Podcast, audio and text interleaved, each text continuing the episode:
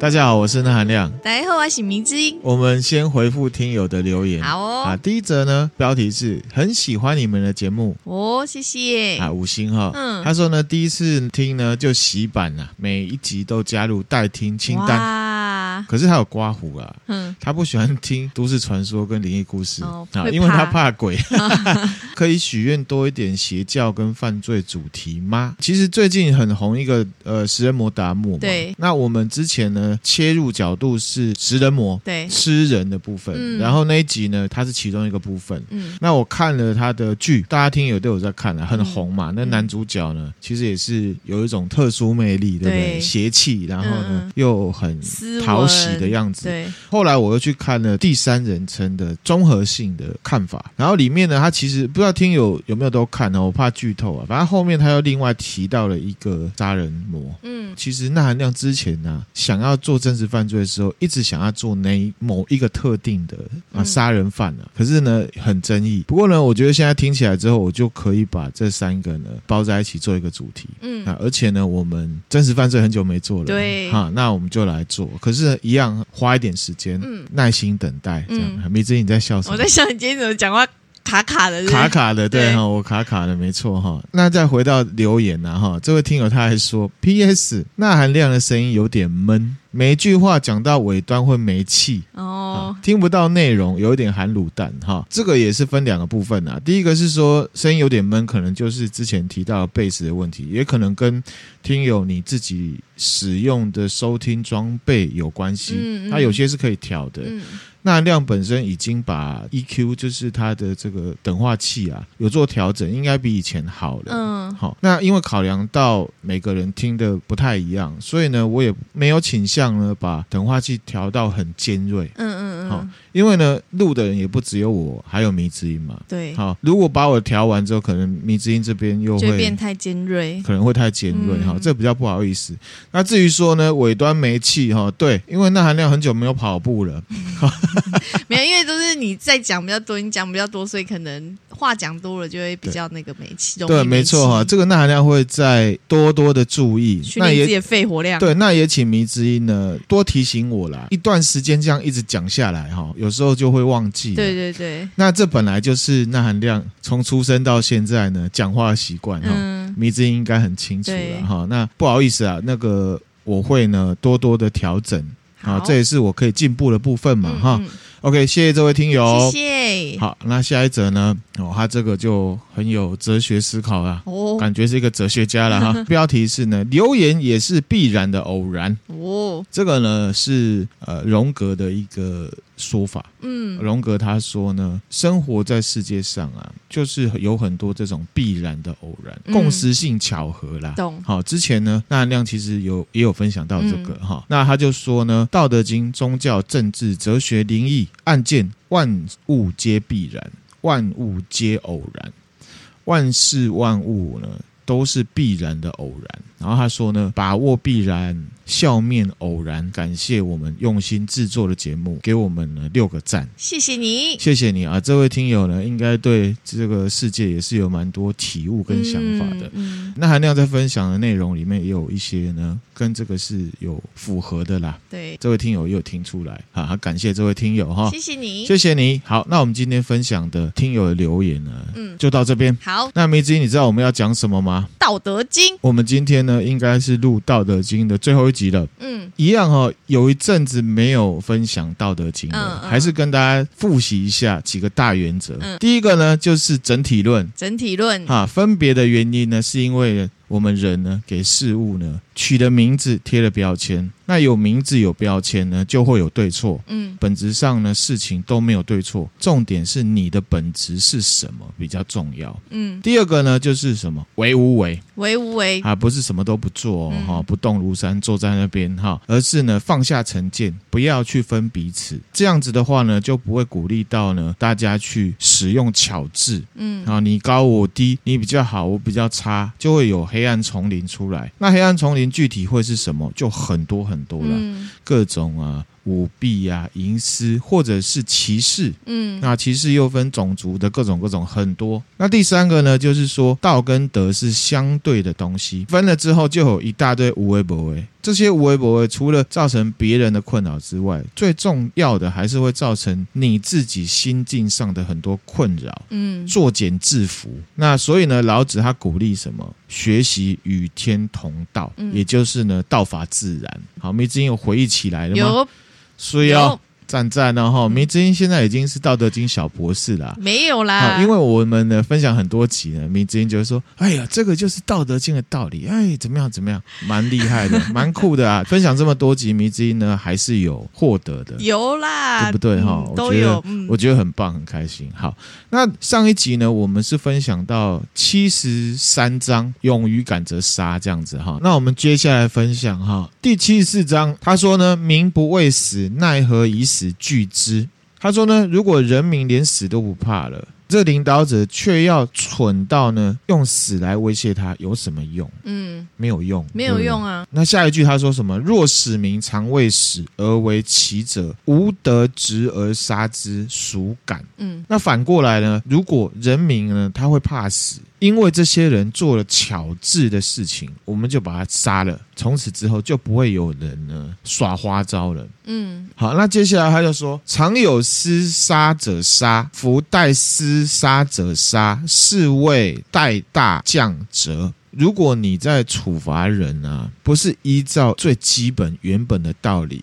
大家都认为说啊，这个该处罚，那个不该处罚。而是你自己定了一个规则，强行去说啊，这个东西是不对的，我们要处罚他，然后就说我是替天行道，这就好像是啊木匠有没有砍木头？嗯，为了自己的目的去砍木头的人，很少不会弄伤自己的手的。嗯，好，木匠是不是常常会弄到自己手？他的意思就是说呢，都说自己是替天行道，或者是说这事情本来就这样，你就是不对啊，并不是本来就是这样，只是你认为，嗯，这事情应该要照你的方式去做。这样子的话呢，反而被回力镖打到。嗯，像达摩好了，他后来死掉是被一个信仰很纯正的黑帮老大给杀死。嗯，其实他现在还在服刑啊。因为杀死了达摩，被多判了一个无期徒刑。嗯、他也是说他自己替天行道，嗯、把自己的欲望跟宗教信仰混合在一起的。宗教信仰反而是被你拿来当成借口的。嗯，你是因为仇恨吗？嗯，这就很像是那个，就是有时候在职场上，嗯，然后会因为老板自己个人的喜好，哎，没错，对不对？然后就会觉得这个人做的好不好？但其实那就是双重标准，因为他不是一个。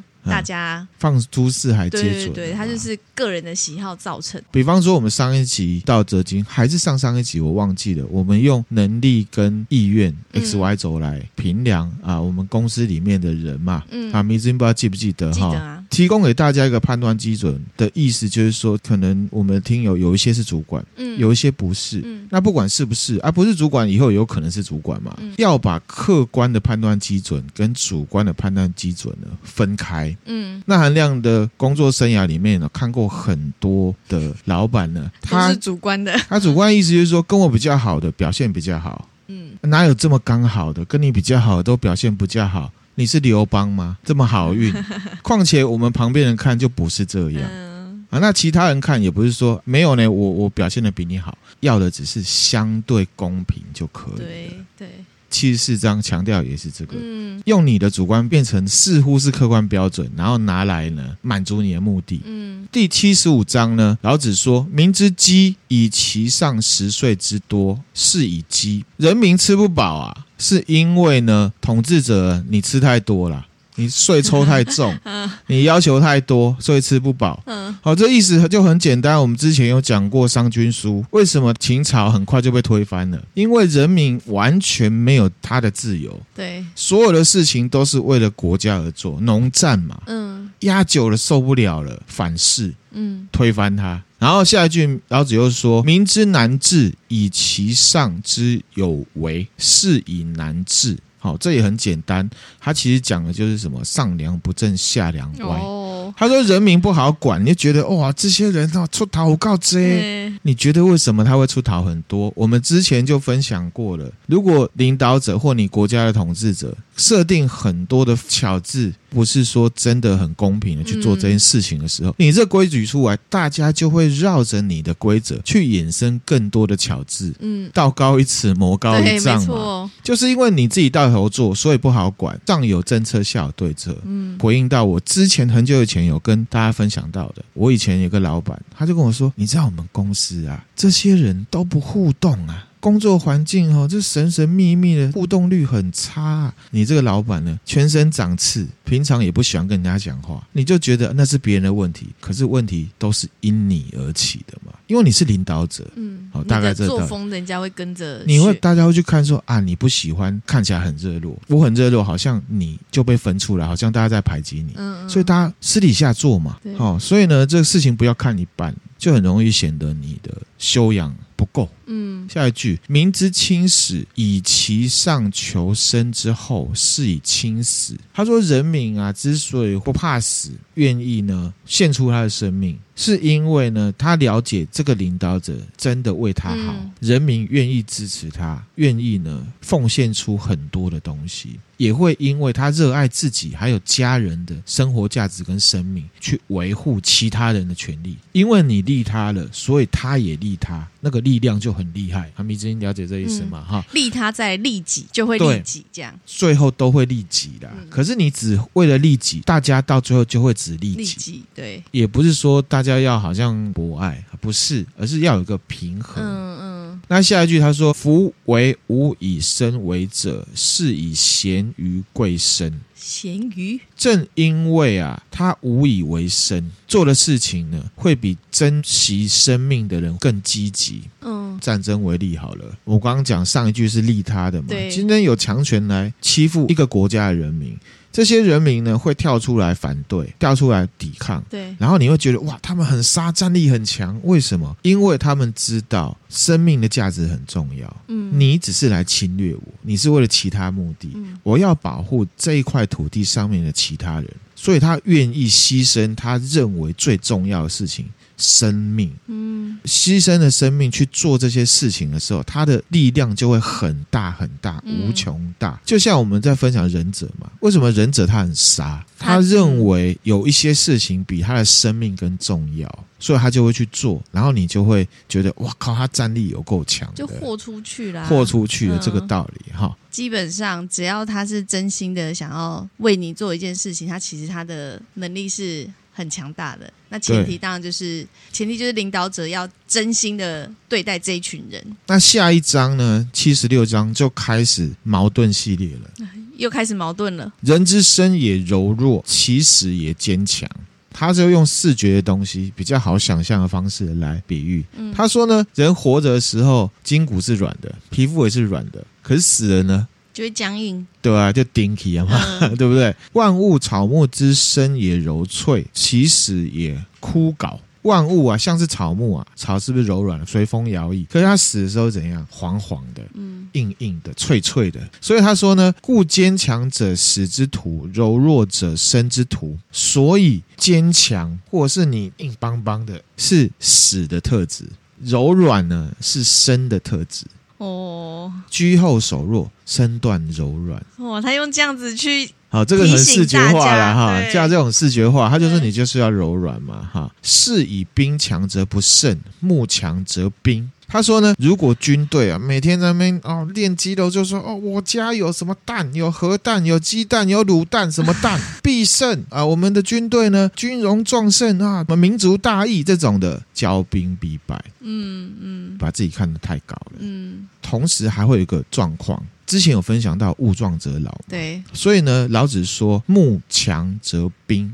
这个兵呢是动词的意思。嗯，木头哦长到很高的时候有没有就会被砍掉嘛？哦，标榜自己很强，很世界最强啊，宇宙第一，对不对？有种来打，好，就会有人来打你。嗯嗯，就会有挑战者，那你就 GG 了嘛。那下一句他说呢，强大处下，柔弱处上，有没有很矛盾？经常呢表现得很强大的，到最后都会平躺在地上。哦表现得很柔弱哈，然后呢，我没有很强的攻击性的，软软的摇曳，而且它会继续生长。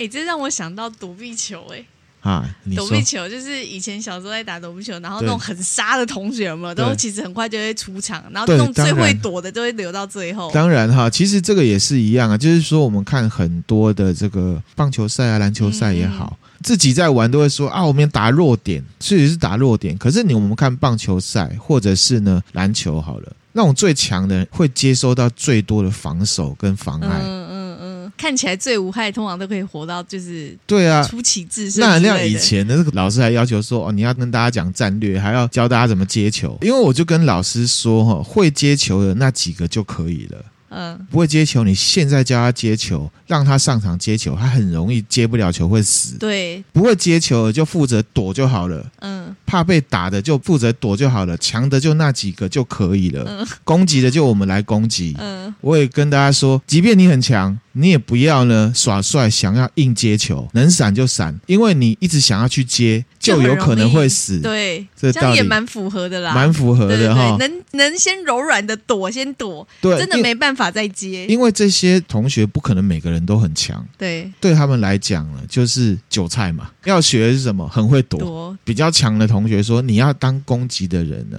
你去打强的。”嗯，打那些呢？看起来就是一定要一定要接球的，好那些，而且要打脚。嗯，为什么要打脚？因为下半身很难接。嗯，这不是往脸上贴金的哈，那是战术，不用念《道德经》，我们就可以想得到《道德经》的东西。《道德经》也只是呢，让你回忆，嗯，想起来事情的本质就是这样。就很多《道德经》讲的东西已经融入在我们的生活智慧当中。对，为什么呢？因为现在有巧智，嗯，他忘记这些东西，这些东西本来就在你脑子里，只是你忘了，嗯，甚至你会觉得害怕想起来。或者是呢，反而已经被冲到觉得相反的概念才是对的、嗯、啊！我最强，来冲，全部冲着我来，马上就死了啦！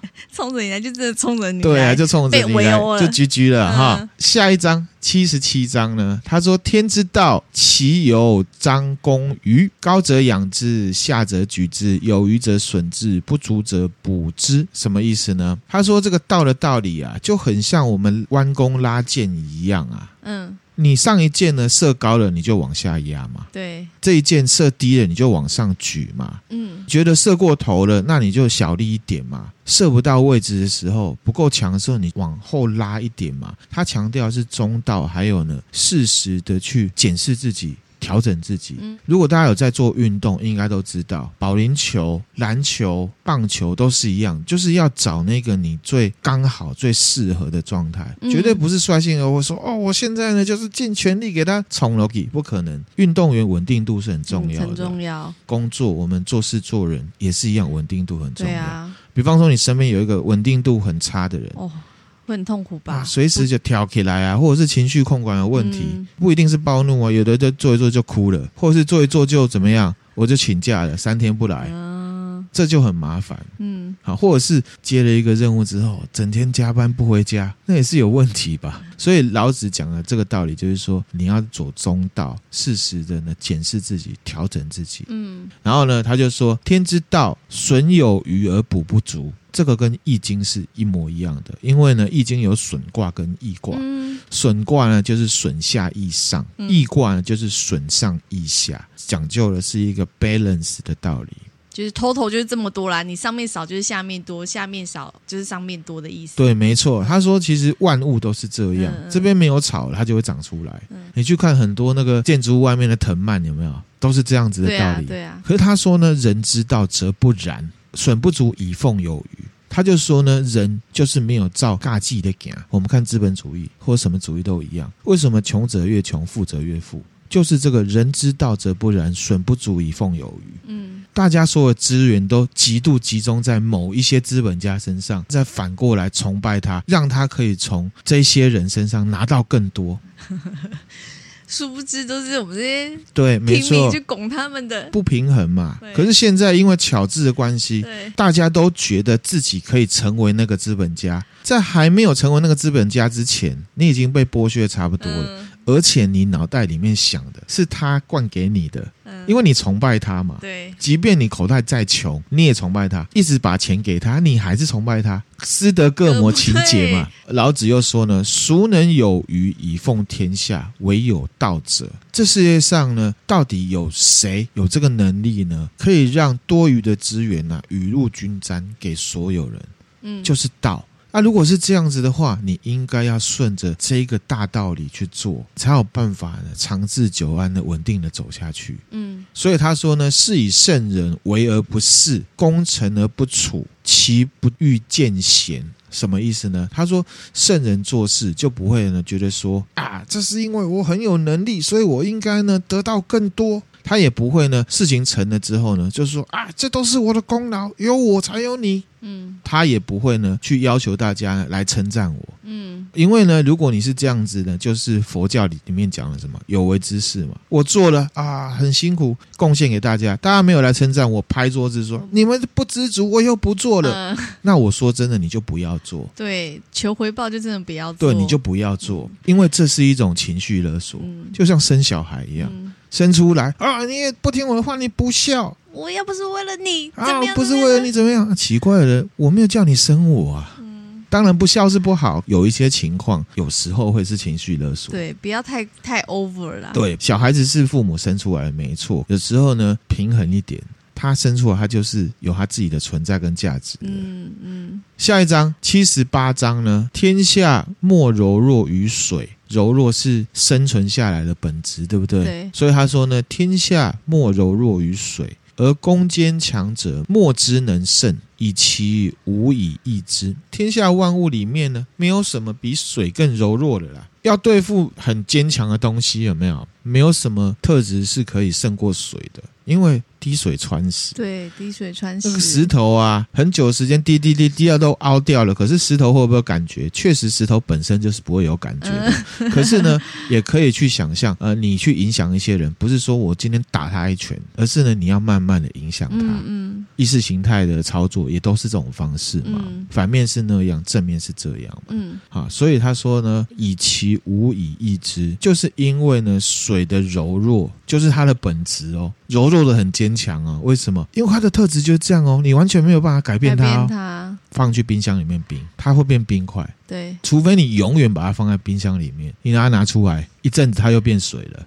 嗯、好，你把它煮沸好了，它会变水蒸气，对不对？嗯、不要太科学了哈。一样的水产生的水蒸气收集起来，它本质还是水。嗯嗯，火就不一样了，石头也不一样。嗯，其他的元素都不一样，只有水是这样。所以你说它柔弱吗？它又很，它其实很坚强哦。嗯、这个呢，就是呢，柔弱胜刚强的道理。弱之以胜强啊，柔之胜刚。天下莫不知，莫能行。他说呢，大家呢都说自己很聪明啊，水是这样，谁不知道啊？可是呢，你又没有照着做。是以圣人云：受国之垢，是为社稷主；受国不祥，是为天下王。正言若反。垢就是罪恶的意思啦，好、嗯，所以圣人说呢，为国家受辱的，处理那些呢，哈，很脏很臭的事情，最重要的事情，大家最不想处理的事情，愿意做这些事情呢，才会是呢，这个社会呢，真正的领导者。看我们很多政治人物都在做什么，他拿了预算有没有，都是做一些大家看得到的，对，然后又很不。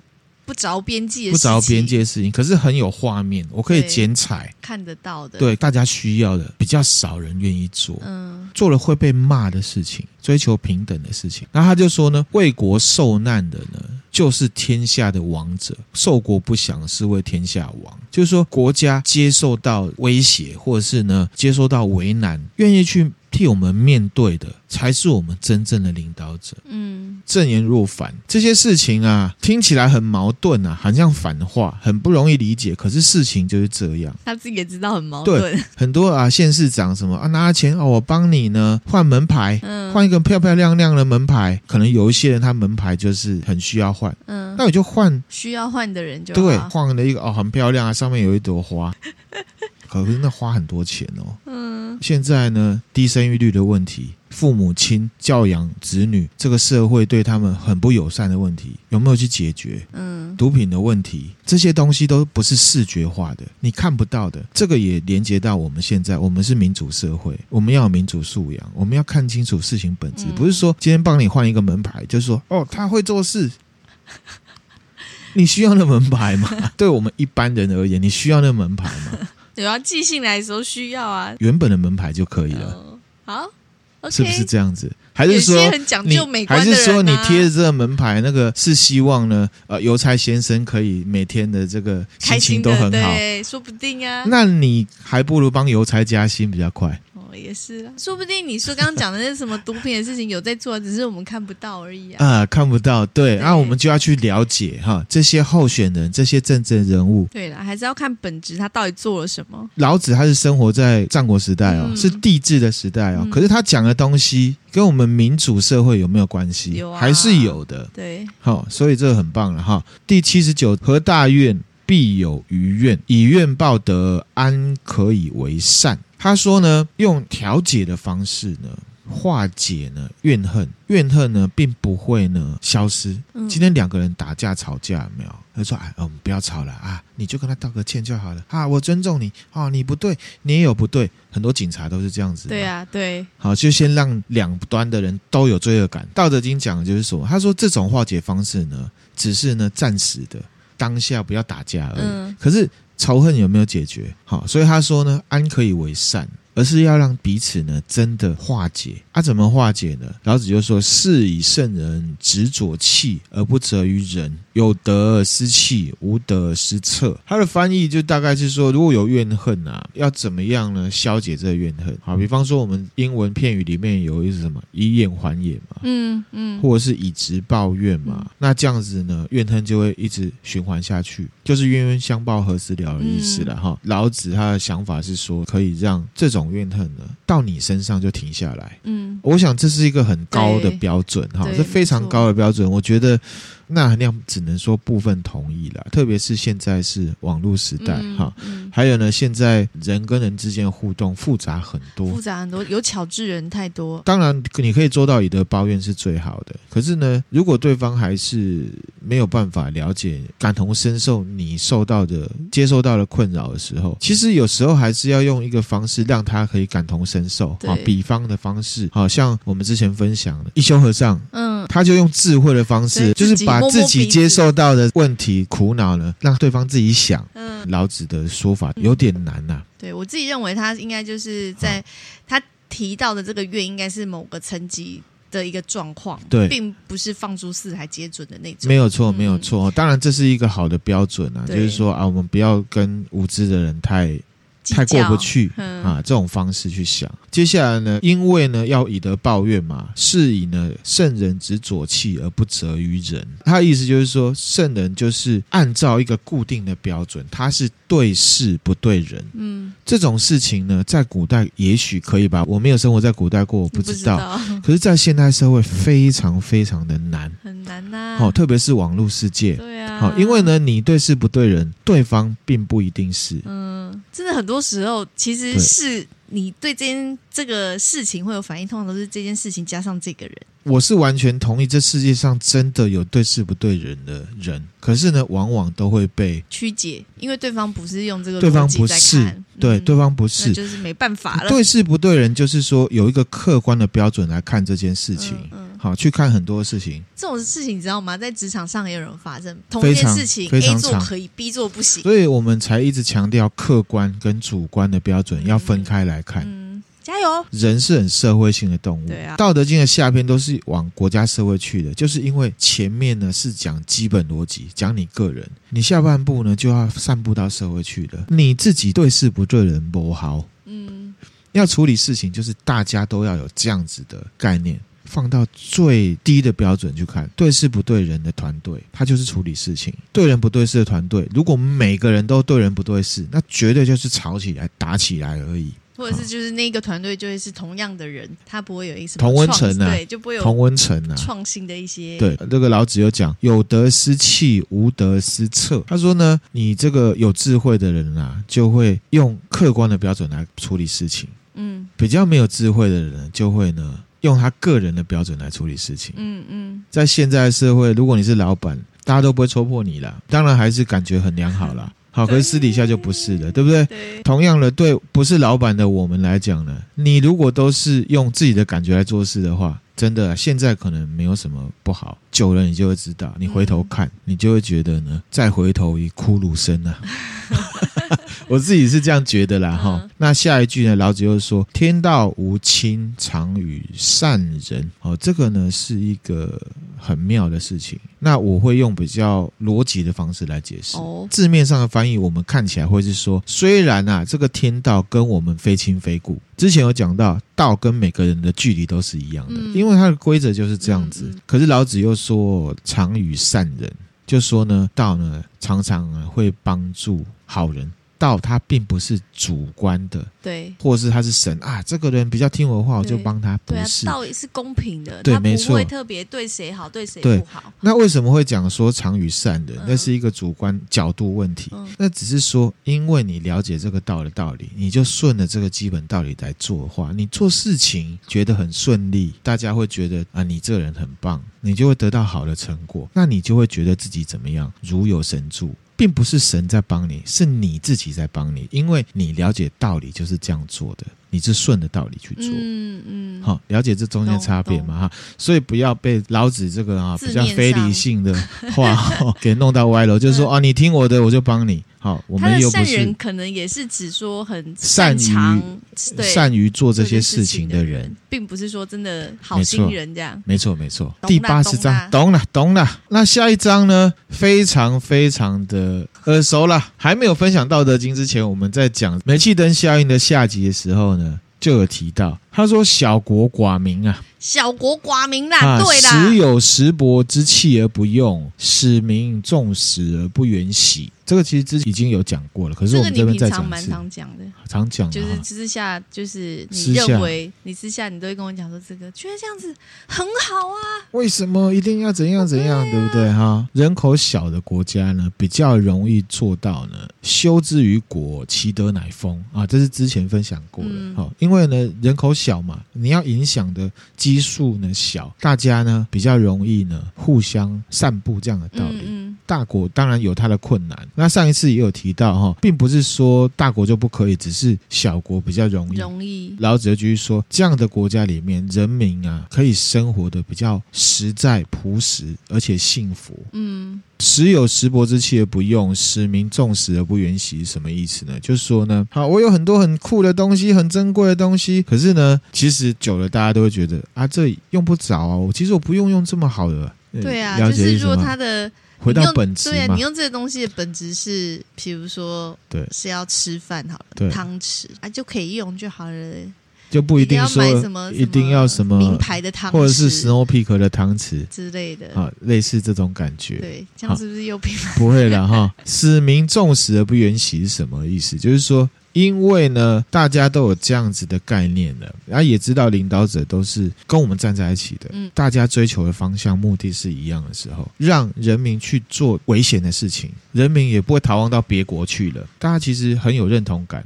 其实就让我想到，比如说一个家庭，家庭的人数相对比较小，然后大家的。就是认知都会是比较一致的哦，对啊，对，这样子就会是无坚不摧，然后会一起抵抗，对，而不会自己先内乱起来。对，那如果说家的这个概念，我想老子想表达，是不是就是有点像是，如果家的这种概念可以扩展到整个国家，对，就是你的家，你真的把这个国家当做你的家，就可以过得很好。哦，梅子英真的很棒哎！梅子英现在已经可以自己呢来讲《道德经》，讲的这个例子已经比那含量讲的例子好很多。真的吗？真的很棒。哦，国家就是你的家，你就在自己的国家。没错，没错，就是这样子哈。可是呢，这种爱也是要领导者以身作则，然后在很多的层面上面让大家理智的爱，而不是非理性的爱。嗯、当然，当然。好，你知道那种意思吗？我懂，我懂。OK，好，然后接下来说，虽有周瑜，无所乘之；虽有甲兵，无所乘之。有很多车啊，有很多船啊，他也没有必要呢要做，因为他没有要逃亡，没有要出国。就不需要。国家有很多战车啊，我们就好好保养就好了。嗯、因为呢，我们也没有说马上就要开出去打别人。嗯，虽然呢有盔甲啦，有这些武器呢，就觉得哦，这个要摆着也是很麻烦，然后每天要保养。为什么？因为我平常没有要用，因为我们国家是很安全的。嗯嗯。嗯，接下来他又说：“使人复节省而用之，甘其食，美其服，安其居，乐其俗。即使人民啊过着很简单的生活，不会因为我今天吃牛排，啊我明天吃稀饭，就会觉得啊我明天吃稀饭是变得比较不幸福了。嗯嗯。因为他看得到事情本质，幸福是什么？”嗯，吃牛排当然加分啊，可是也不会说我今天吃不到牛排，就是变得比昨天更不幸福了。这种感觉，嗯嗯、物质的部分。下一句他说什么？邻国相望，鸡犬之声相闻，名至老死不相往来。啊，这个常常听到哈。我们跟邻国离得很近啊，我们这样看就会看得到邻国的人。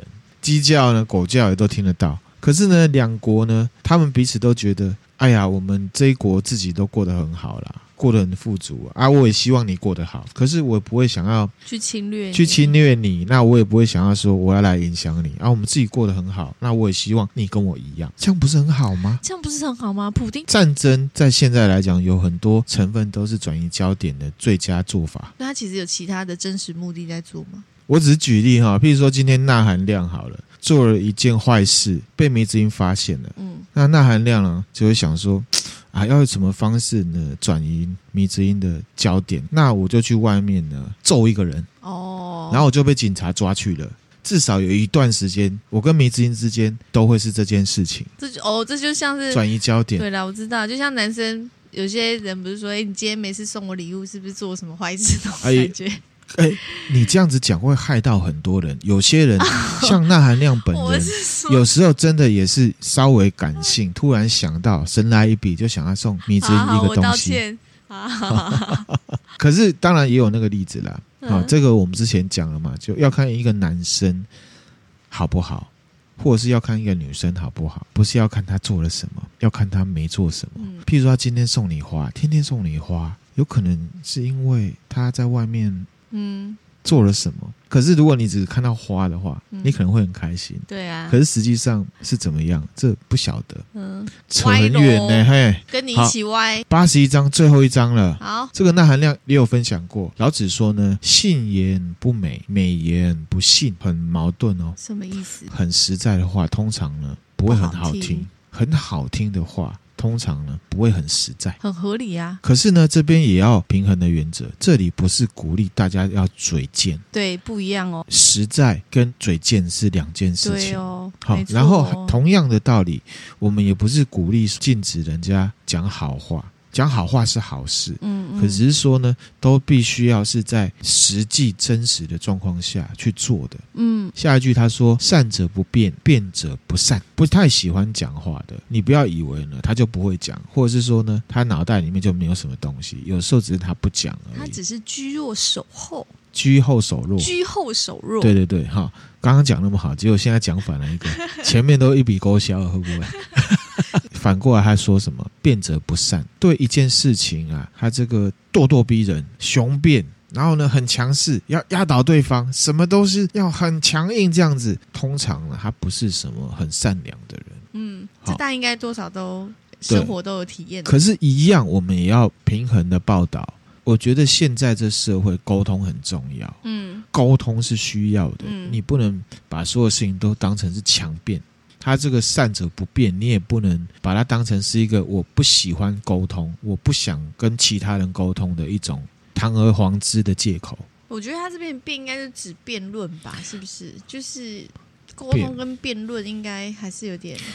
沟通里面一定会有辩论的成分。好，我举例好了哈。如果我们今天来讲呢？face 跟反 face，嗯，我会觉得在良善的平台上面讲这件事情，会是沟通。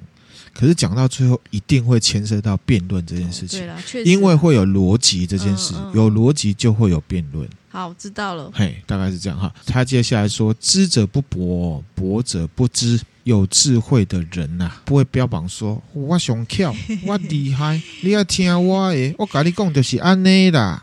没有什么肥桃肥啦，什么肥哈？什么哈？什么什么陶大伟是不是哈？OK 哈，大概是这种感觉哈。那再来是说，他反过来讲，博者不知，会标榜自己很懂的人啊，其实呢都不怎么样。好，前一阵子也发生一些政治事件嘛，然后就听到一个本身呢学历也很好，然后呢他本身是一个网红。啊，我也还蛮喜欢他的。嗯，他就很擦边球的讲的非常有道理。嗯，他说呢，现在没什么的人才会一直去讲他以前怎么样，这个完全是符合到阿德勒的心理学的。嗯嗯，同意。这我也同意，就是一个人会一直讲之前当年勇的话，就代表他这个人现在一定不怎么样。现在没什么好说，只好说以前。然后他心里面会有一个防御机制，嗯、会告诉人家说：“我是什么博士，我是什么教授。”为什么一直只要强调这个？你知道吗？因为他怕接下来要讲的东西不够说服力，所以他必须要加这些东西去让你自己脑补说服啊。因为他是什么博士，因为他是什么教授，所以他讲的这句话是比较合理的。这就是标签啊！这个就是标签，没错哈，这就是标签，这也是乔治嘛。对，有标就是有，现在太多人都是我看标签，对，没错啊，看 mark。对，看 Mark 再决定，再决定要不要听，要不要信，要不要。这个就是为什么从头到尾《道德经》在强调本质的这件事情。我们标签理论第一集也在讲电锅的事情，对啊，也是一样，标签嘛，有没有自己的鉴赏力？好，譬如说我有个赖群里面的朋友，他就在讲说：“哎呀，真是难怪出版界现在越来越没落。为什么要这样讲？他就说呢，有出书的人呢都被踢爆他的论文有问题。嗯，好。”然后我就说没办法，因为呢，现在社会普遍的人他没有自己的鉴赏力。嗯，什么叫没有自己的鉴赏力呢？他没有办法靠自己判断这个人是好还是坏，所以他需要靠人家来说。这个人有名了，出了书，我们就买来看。嗯，并不是说我真心觉得这个人。讲的东西很好，怎么样？我去买来看，嗯、这中间是不一样的。不一样，我懂。这个也是为什么网络社会我们要分享《道德经》，因为网络现在靠口碑，嗯、靠口碑呢，就帮你省掉了一大段你自己要去理性思考跟判断的时间了。嗯。听别人讲最最安全，他觉得最安全，可是自己不用动。可是呢，一样本质是真的安全吗？嗯，不一定。说不定那只是人家设下陷阱。现在口碑是可以操作的，是的，对吧？哈，然后他接下来说呢：“圣人不积，既以为人己欲有，既以为与人己欲多，是不是绕口把它攻杀回，对吧？嗯，有智慧的人啊，比较不会去累积自己的东西，财财物啦。因为呢，他知道哦，做事呢要讲求互利，嗯，有舍有得，嗯，就是之前我讲的太卦的道理。他并不是说啊，你不应该呢去帮自己的这个存款去努力，不是。他意思是说，你不能只是想要为自己得利。其实做生意也是一样嘛，做生意一定是互相帮，嗯，才能赚钱，嗯，哪有都赢者全拿的？赢者全拿可能就一次，以后你没有生意可以做了。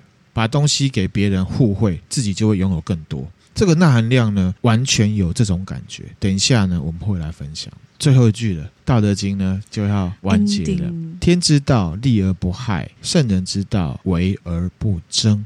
他说呢，天的道理呢，它都是加给万物，而不是呢去伤害万物。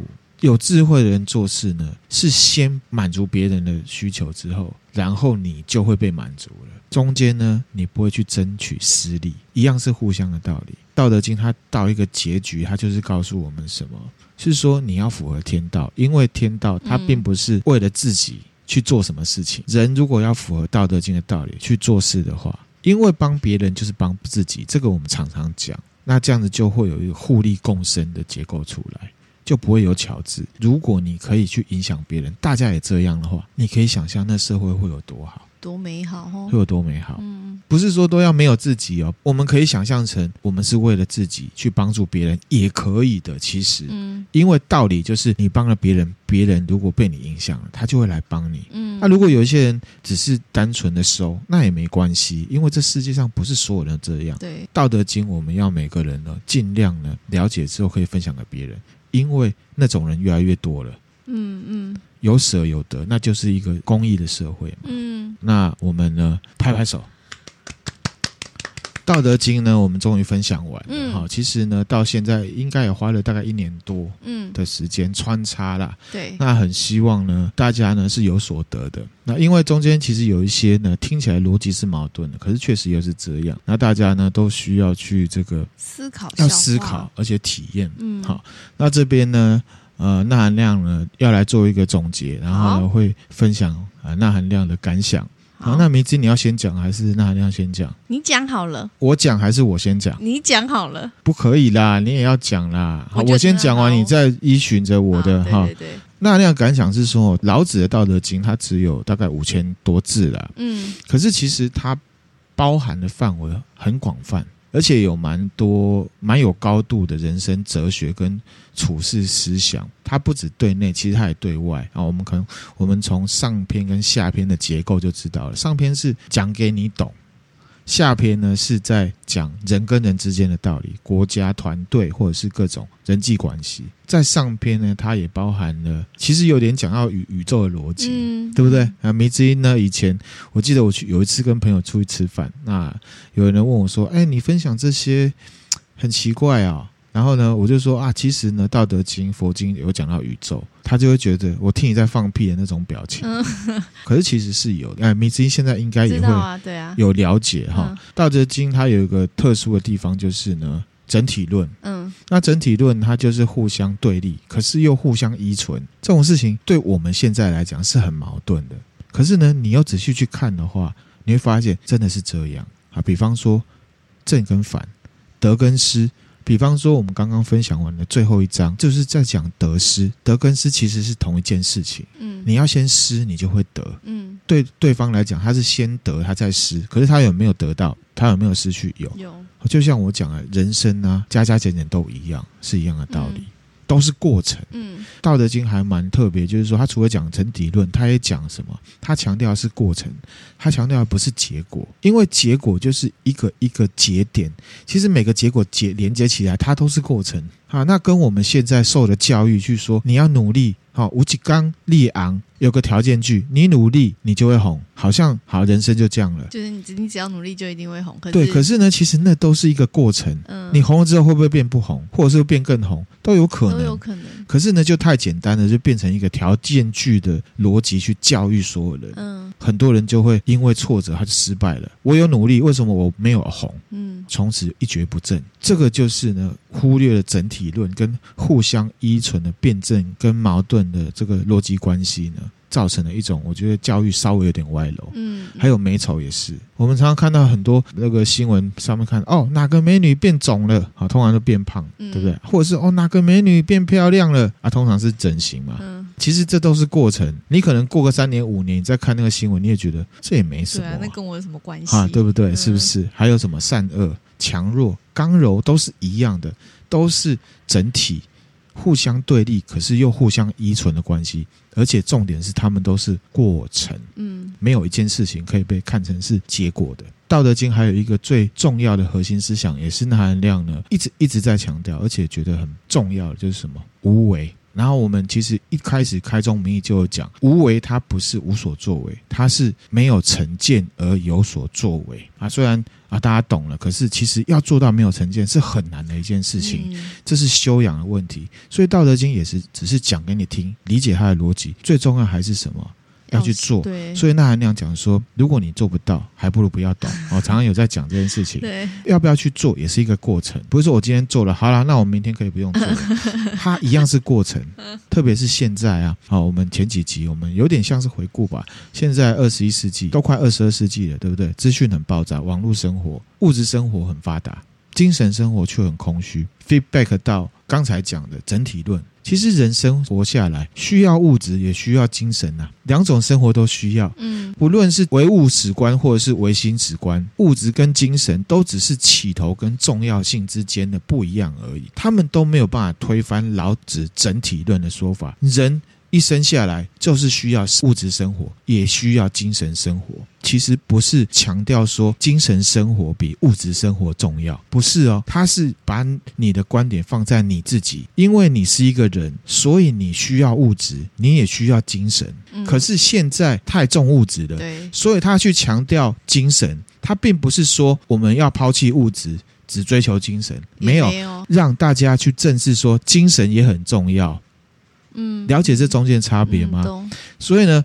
现在可能还是会有人迷失说啊，《道德经》就是叫我们啊，这个吃粗茶淡饭啊哈，然后呢，深山修行。其实不是，《道德经》本质是人需要物质，也需要精神，精神只是现在物质已经 over 了，他现在一直去讲。精神很重要，这不代表他认为我们人只需要精神。那再来是说，现在社会啊，竞争很激烈。好，我们常听到一句话：“学如逆水行舟，不进则退。”那韩亮自己觉得，在某个程度上，这有时候也是一种迷失。嗯，因为你过度强调哦，我要继续努力，我要继续冲，我都不能休息，有没有？等到你做到一个结果，你发现很累，遭遇挫折的时候，有可能就是什么？一败涂地，对啊，这是确实有时候也是会造成给一些人很大的压力。均衡是很重要的。你看现在，现在大部分人忙着上班嘛，追求就是什么利益、糊口，对不对？那追求利益的时候呢，歪楼之后就觉得，哦，我们人生下来就是追求利益。可是其实人追求的是什么？快乐。利益、钱只是让你快乐的一种方式，嗯，手段。可是也有精神的啊。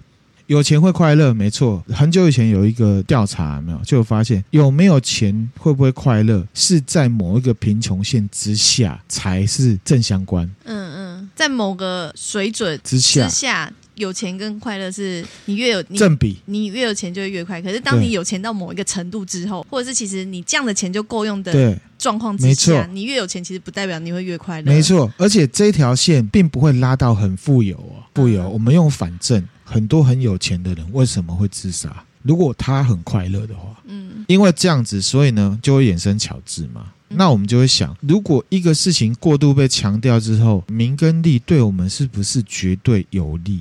嗯，所以呢，老子他就不跟你钻牛角尖了，他跳一个看法，他就说生命嘛。命比较重要，命比较重要，对不对？有的命你可以追求物质，你可以追求精神，精神，可是你两者都不能过度追求。你可以专心一意追求的是什么？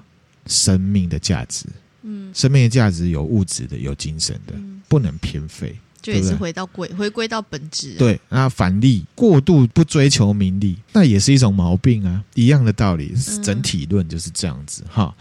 然后还有老子呢，他也主张什么啊？在刚刚讲的这些大前提之下，他就举了一个物理界常看到的水。嗯，他说水呢是你可以追求生命价值仿效的一种态度跟存在，因为水呢柔弱居下，而且呢它不会去跟万物争什么的啊。另外一个就是什么简化嘛。追求名利之后，大家就会有疯狂的巧智。今天说上班族应该怎样，明天又说上班族不应该怎样。可是应该跟不应该都讲同一件事，那怎么办呢？简化，对，问你自己，然后呢，抓到那一些呢，其实你不用问别人，你就知道的大原则。昂度，昂度。那那样看起来，老子他讲的这些呢，人呢追求就是快乐。快乐我们可以用比较高大上的说法，就是什么？生命的价值均衡呢，在合理的范围内呢，去追求你的物质跟你的精神，自然就可以成就你的生命价值，而且可以做到什么？物我平衡，嗯，自我约制之后呢，就会正面的去影响别人，不去因为有巧智而去伤害或妨碍他人。成就一个很好的自己，跟很好的别人啊！我觉得这是《道德经》呢透出来的，嗯、对那含量最重要的意义。当然，每个人每个人看法不一样，分享出来。嗯，《道德经》是不是真理？米之音觉得，嗯、呃，老子写的时候是针对他当下的一个环境、嗯、社会状况、政治状况，所以这样写出来。嗯，但。真理嘛？就是还是要看符不符合我们现在你遇到的状况啦。啊，没有错哈，这是米之音的看法，我觉得很棒，可以分享给大家。好，那那含亮自己的看法呢？那含亮觉得《道德经》不是真理，斩钉截铁的讲，因为那含亮本身也没有要把这个哲学思想拉到这么高的境界。我们回到基本面，哲学本来就是一种自证的思考过程，自我证明。哦，你用自己的心去证明的一个东西。嗯，因为思考本来就是这样。但是换言之呢，就是什么主观事实。先前呢介绍一休和尚的两集啊，也有提到，那亮觉得佛学也不是什么宗教，也不是什么真理，它就是一种哲学。嗯嗯，好，是一样的道理哈。特别是现在啊，谁还敢说自己认同的思想是真理？现在这个这么强调感官，一定要眼睛看得到才算数的世界，科学又变成一个迷信的宗教，这种环境之下，敢说自己是真理的人，即便他真的是真理，也会被战到体无完肤。嗯，况且呢，说真的啦，佛也好，或《道德经》的哲学也好，其实都只是跟我们自己有关。就回到我讲的，因为那是一个自证的哲学思想。你了解了之后，你就觉得，哎，这个思考方式还不错，嗯，对你来讲就是一个有用的哲学的。嗯、那所以呢，借着我们的节目呢，讲述出来，让纳米听友呢自己呢去体验，然后去思考，有所得，嗯，或甚至是你听完了之后觉得没有得到任何一个东西，那也都是一种很珍贵的过程。对，因为哲学是过程，《道德经》也是过程。嗯，我们分享也是过程，你的思想也是过程。你的结论有一个结论出来之后，你之后要照着这个结论去做，那也绝对会是过程。嗯，所以过程永远比结果重要很多。而且因为呢，你对这门哲学思考进一步的认识的嘛，这个也是过程才造成的啊。对，不论呢你对《道德经》的看法是怎么样，嗯，那虽然《道德经》的下半部多半是讲。管团队啦，治国啦，对不对？似乎呢又跟国家社会有关的，对不对？那纳兰亮自己觉得说，可能是老子，又或者是《道德经》下篇的作者啊，他对这样子的哲学可以对社会产生的影响，也是有理想、有想望的。好，除了点出事情的本质之外呢，并没有想要独善其身。而是期望呢，可以从领导者下手，因为领导者可以带头做，让这样的思考跟概念啊，越来越多人知道。嗯，好，那这样子社会也许就会更接近那一个永远不可能达成的完美境界。嗯，我觉得人追求的是什么？接近完美，因为这世界上没有完美，没有完美。这个概念让我们人类跟其他的生物不一样。所以呢，那含量也很不支持的呢，想要学习老子。这几集下来，把自己念完、了解到的《道德经》分享给大家，嗯，说不定呢，可以用比较有积极面向的方式呢，来面对现在社会上面会有一些文明病，打破一些因为巧字造成的迷失，有点往自己的脸上贴金呐、啊。那可是呢，念完了《道德经》之后啊。听友们自己真的了解，让你的思想去驱动你的行为。如果真的这样达成的话，那谁还能说《道德经》的无为而治是一种消极不作为的思想呢？《道德经》也是很积极的嘛。嗯，同时呢，也很感谢呢所有的听友愿意赏脸啊。对啊。听那含亮来分享自己对《道德经》的看法。啊，做了第一集之后，那含亮个人是蛮紧张的，毕竟是一部经典。嗯，讲实在话，这一年多以来，有好多好多的听友来跟我回馈，说自己得到些什么。嗯，甚至呢，也提到啊，甚至还有人啊提到说啊，自己的另一半遇上一些问题，啊，听了我们《道德经》之后啊，有一些启发。纳兰亮呢，就好像觉得说对听友有一些意义啊，所以就擅自的一直做下去了。嗯、那这边也分享了我们近两百集的内容了哈。事实上，跟纳兰亮个人呢互动回馈最多的，就是因为《道德经》系列。哦，嗯，没错。听友呢，这个听完恐怖故事就会说，哎，好可怕啊，就没了。好，可是呢，《道德经》的部分或者是《易经》的部分，哦。就会在后面有很多的讨论，然后有非常非常多的感谢。那我自己觉得这个感谢不是针对我来的，而是说我分享《道德经》这样的想法出去，大家因为这个想法有一些，譬如说思考转了个弯，或是多一个想法，我都觉得这是不错的。即便很多听友是来感谢我的，我反而呢是要感谢他们。他们呢，也给了我继续分享的勇气跟动力，啊，让这件事情变得更有意义。而且呢，实际上，哎，跟大家分享，至少在初期分享《道德经》的前两三集，《道德经》系列是我分享的所有系列里面呢，收听数字最差的。对，到现在来看，就不会是这样。嗯嗯，很多人在听，所以我认为好像也有推广到。就像刚《道德经》讲的，互相交流，有了正循环，彼此都有所得的道理。那这边也分享一个好笑的啦，就是说，呃，其实我们《道德经》呢，连娜妈都有在听哦。哦，哦，他之前还不很不好意思的呢，去问那哥说：“哎、欸，下面是昂度了。” 好，那那哥就跟娜妈讲什么是昂度、嗯、啊，就就协助他了解、嗯、啊，我觉得超可爱的啦，同时也觉得很开心哈，因为娜妈是一个很实事求是的人，换、哦、言之呢，他不喜欢的东西他是不会接触的，所以他代表喜欢，所以呢也算是用行为间接鼓励的钠含量，嗯，那最后呢也是要感谢这个米之音的支持，我自己觉得很幸福，好有这样子的支持 啊，帮、呃、大家呢分享这些东西，好那。一样啊，就跟《道德经》的道理一样嘛。事情总有结束的时候，嗯，同时呢，也有重新开始的时候。接下来会分享庄子，庄、嗯、那钠含量会一样的努力呢，期望我们这次《道德经》系列呢，勾起来的正循环，可以呢，在庄子里面呢继续、嗯、延续下去。这个就是我分享完《道德经》呢的感想。嗯啊，米之音觉得呢？我觉得，其实听了那么多《道德经》之后啊，我觉得最重要就是得到的，就是老子他其实用很很理所当然的一些自然现象，或者是你其实都知道的事情，来告诉你怎么样去看到事情的本质，不断的提醒你，就是回归本质。然后有些你所遇到的事情，其实它没有。对或错，或者是也没有针对你，他就是自然而然的，就是会这样发生。确实，我觉得米子英讲到这个，我也要补充，确实是这样。他去讲那些用巧智的人，并没有去骂那些用巧智的人，他还是回归到就是说，那只是因为大家呢歪楼了，嗯，并不是这些人非常的可恶，而是大家在认知上跟知识上呢矛盾了，跑掉了，嗯，对不对？就是没有，就是没有看到事情本质，所以产生出来他们用了。不一样的做法，对，对，但他们这些做法其实也，当你遇到一些事情，它其实真的就是这样子发生的，所以你也不用对于发生在周遭或你遇到的事情而太多的纠结，或者是太钻牛角尖。对，对没错，就是要看事情的本质。哈，对，没错哈。那我觉得。说真的啊，我旁边在看迷之音呢。迷之音虽然录音的时候都吊儿郎当的哈，然后叫他 叫他呢，你不要这样子误导听。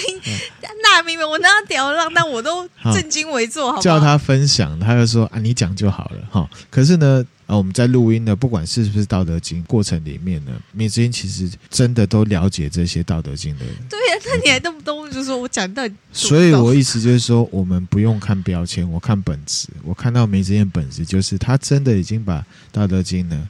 啊，至少有一些部成分是了解进去的。对，我只是反应没那么快，我都要先听、先消化、先思考再讲，总不能逞口舌之快，讲了又不是自己心里想的那样，对啊、是不是？老子讲的什么？让子弹飞回，让水浑浊的水呢沉一下、沉淀下来的道理，懂吗？了解了，我有在试着做。OK，, okay 好。那我们今天分享的内容这边呢，不管有没有全部听完《道德经》，只要有听过我们《道德经》的听友呢，都可以帮自己呢鼓掌，鼓励大家哈。我们呢会再继续努力。哎，我觉得就是因为这已经是《道德经》的最后一集，或许可以在我们的那个贴文，或者是我们就是不论是 FBIG，大家可以留下你对于《道德经》的一些感想，或者是也可以回馈我们，所以你听《道德经》，你有获得什么吗？或者是没有获得什么之类的都可以。对，没错，我，我很希望呢，可以听到对听友们呢，跟我们一起接触《道德经》之后的感觉，嗯，哈，有没有得到都没关系，或者是你的想法是什么？